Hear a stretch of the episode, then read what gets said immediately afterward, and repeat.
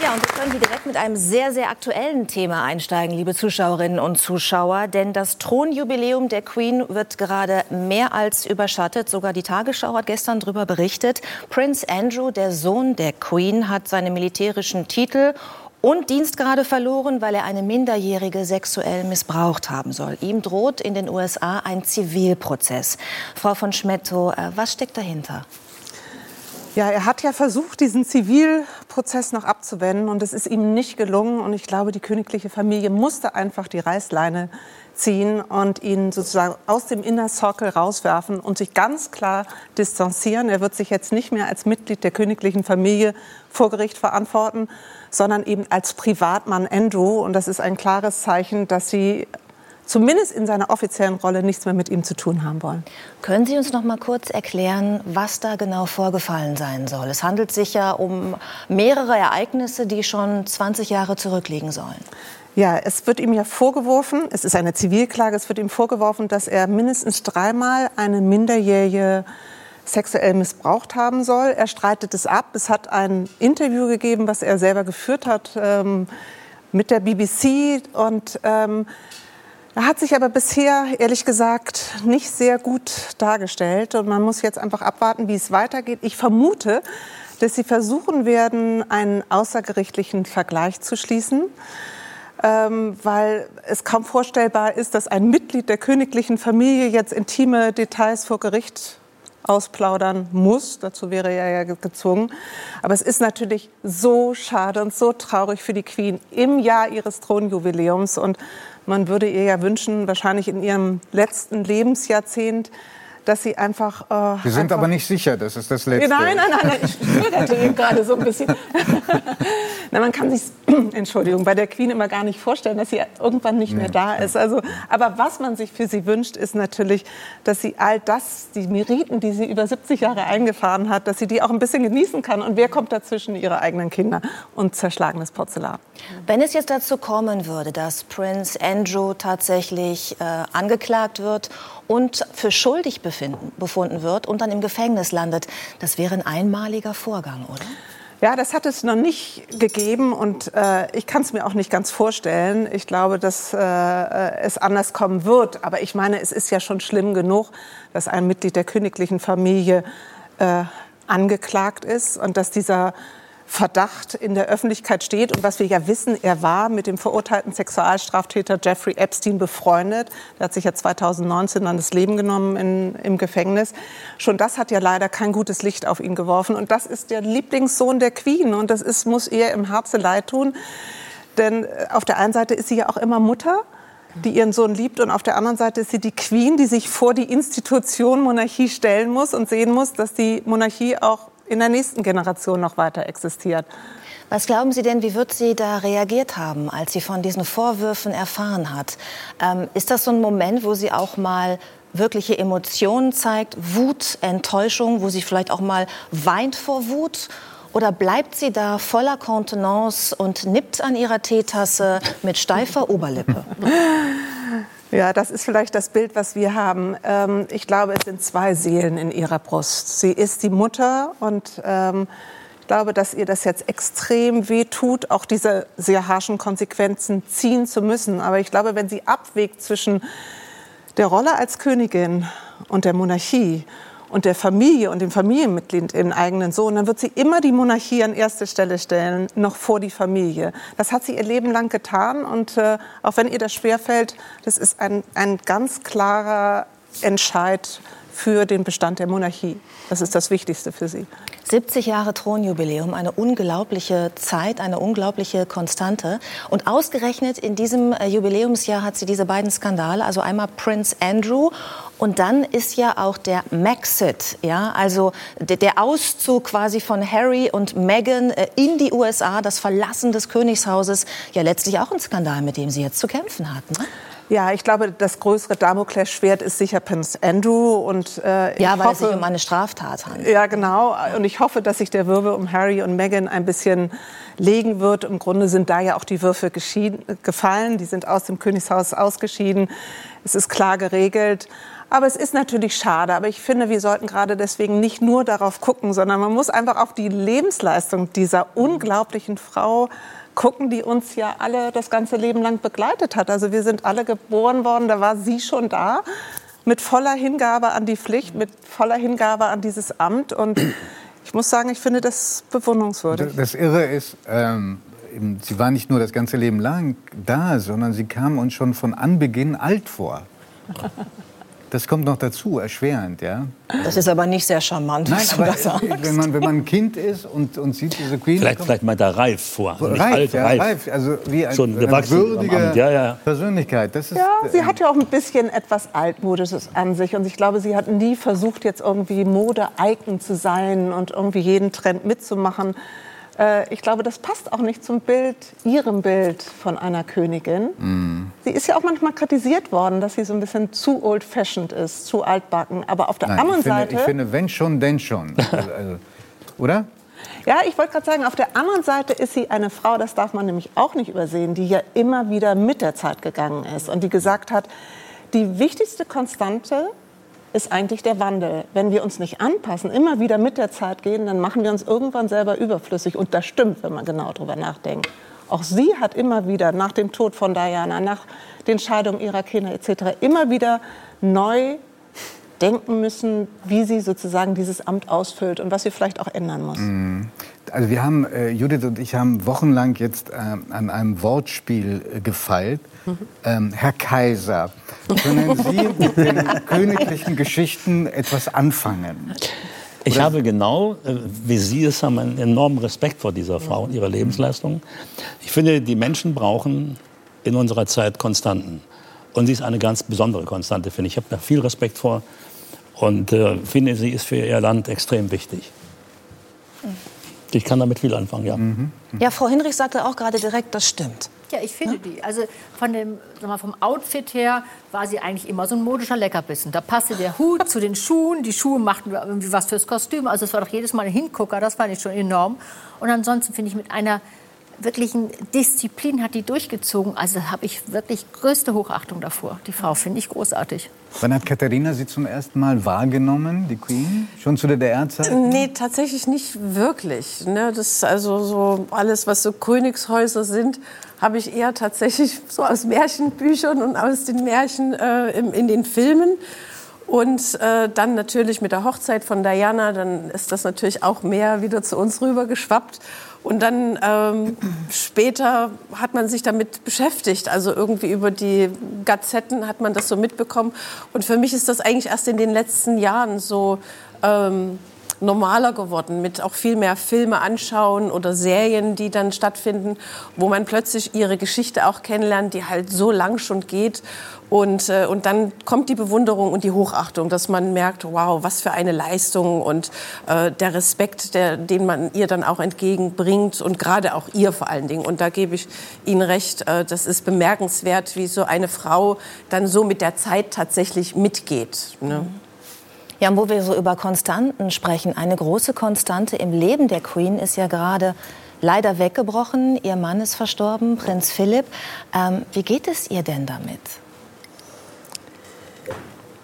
Wir wissen es natürlich nicht genau, so wie wir sowieso relativ wenig wissen über diese Frau, was sie eigentlich denkt und wie sie fühlt. Und vielleicht ist es aber auch gerade diese Magie, die sozusagen das Interesse am Kochen hält, dass man dran bleibt, weil man natürlich doch neugierig ist. Ich weiß es nicht, wie es ihr geht. Ich kann nur sehen, wie sie sich in der Öffentlichkeit präsentiert und vielleicht hilft ihr diese diese Haltung, die sie ihr ganzes Leben lang an den Tag gelegt hat. Äh, man nennt das ja in Großbritannien stiff upper lip. Das ist diese Kontenance. Diese steife äh, die, Oberlippe. Ja, ne? ja, die kann man negativ und positiv sehen. Die kann einem auch Halt geben. Und ich glaube, das ist bei ihr auch der Fall. Und sie hat ja mehrmals in ihrem Leben geschworen, dass sie durchhält bis zum letzten Atemzug. Und ich glaube, dieses Versprechen und diese, dieses Pflicht Pflichtbewusstsein, diese Pflichtauffassung, die gibt ihr auch Kraft, obwohl natürlich die wichtigste Stütze, der wichtigste Halt weggebrochen ist. Das kann man gar nicht unterschätzen.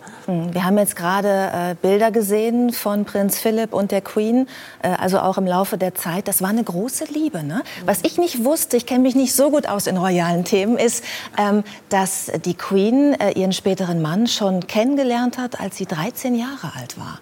Und sofort wusste, er ist es. Das ja. finde ich toll. Also da hat es gleich Klick gemacht. Sie hat ihn gesehen bei einem Besuch äh, der Königlichen Marine.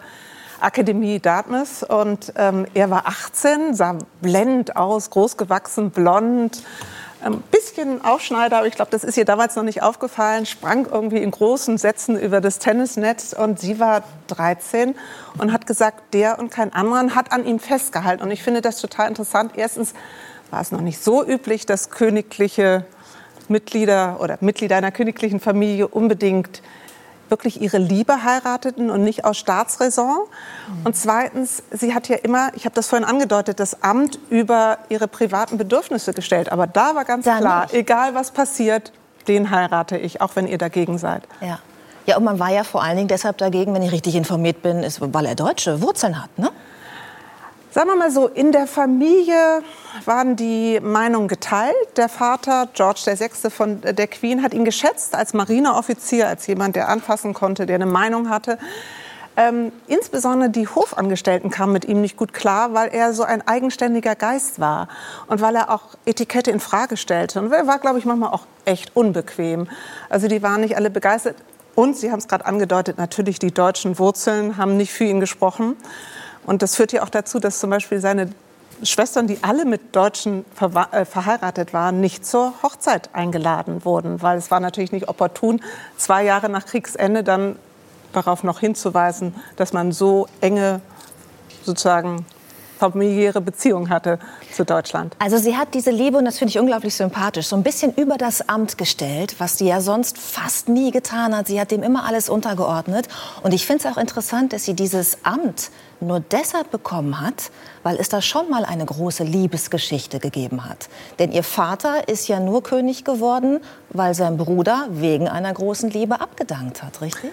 Ja, aber ich glaube, das hat sie nicht so positiv in Erinnerung, wie Sie das gerade schildern, sondern das hat sie, glaube ich, ich finde das unglaublich romantisch. Darf ich das ja, mal so sagen? Ja, die Queen fand es nicht romantisch. Die war, glaube ich, eher sauer, weil ich glaube, das ist eher ein Trauma, weil sie gesagt hat, ähm, Nein, also er hätte die, die, eigenen Bedürfnisse zurückstellen müssen. Jetzt den Bruder, der überhaupt nicht vorbereitet war, sprich ihren Vater, in diese Rolle zu zwingen, der dazu ja auch noch gestottert hat, wie wir wissen aus dem Film über ihn, und eigentlich überhaupt nicht prädestiniert war.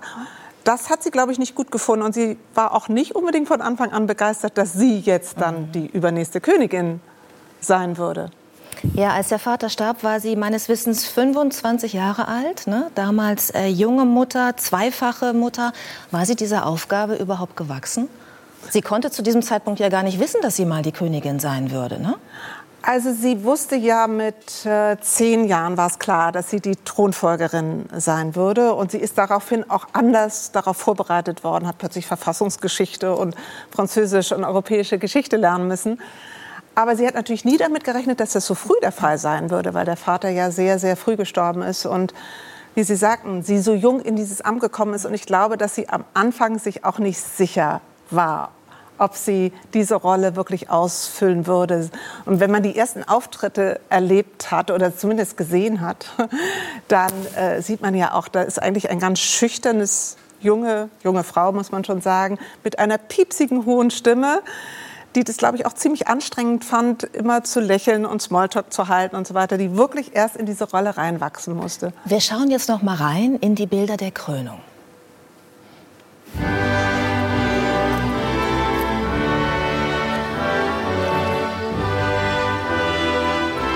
Das da oben ist, glaube ich, Charles gewesen, ne? Auf dem Balkon. Genau.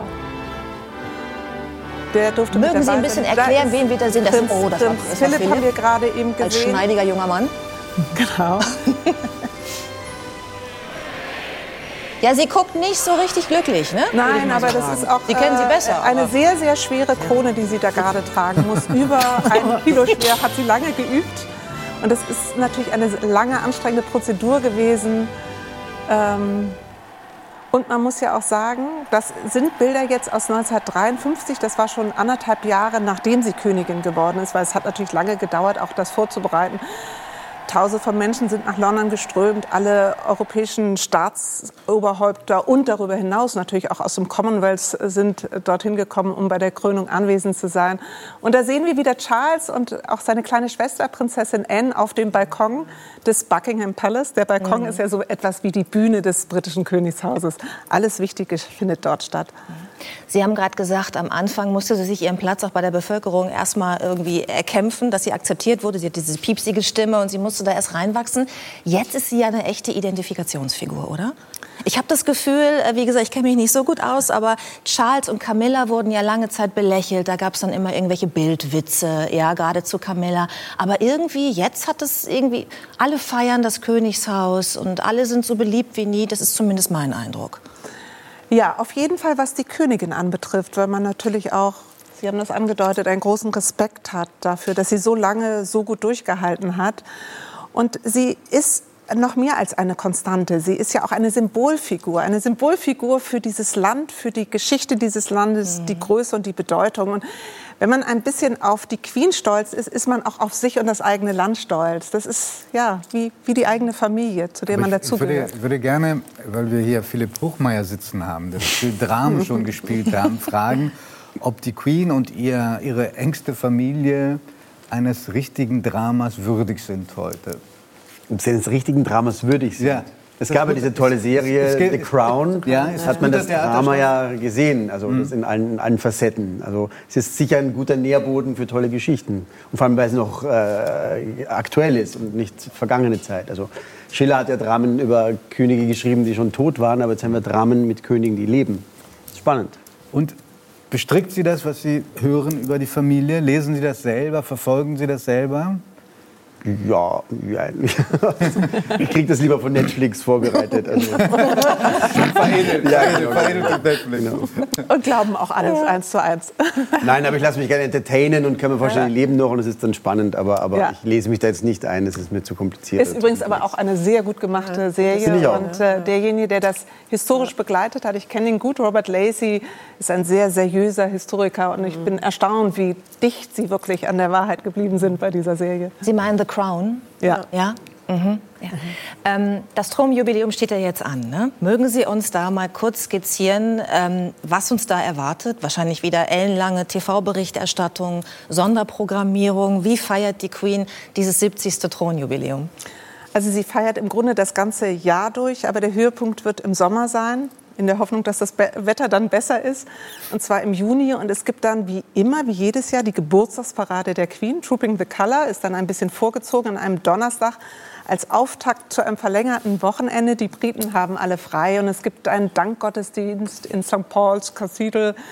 Ein großes Konzert mit internationalen Stars vor dem Buckingham Palace und sozusagen Picknicks im ganzen Land. In allen Städten, in allen Orten Großbritanniens setzt man sich an lange Tische und Picknick zusammen.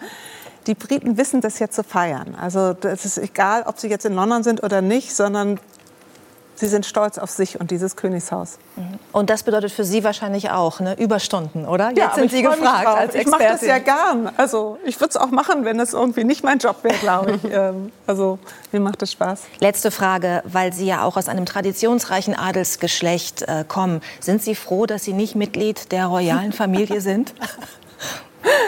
Also sagen wir mal so, ich glaube, ich bin froh, nicht Königin oder Queen sein zu müssen, weil das stelle ich mir extrem anstrengend vor.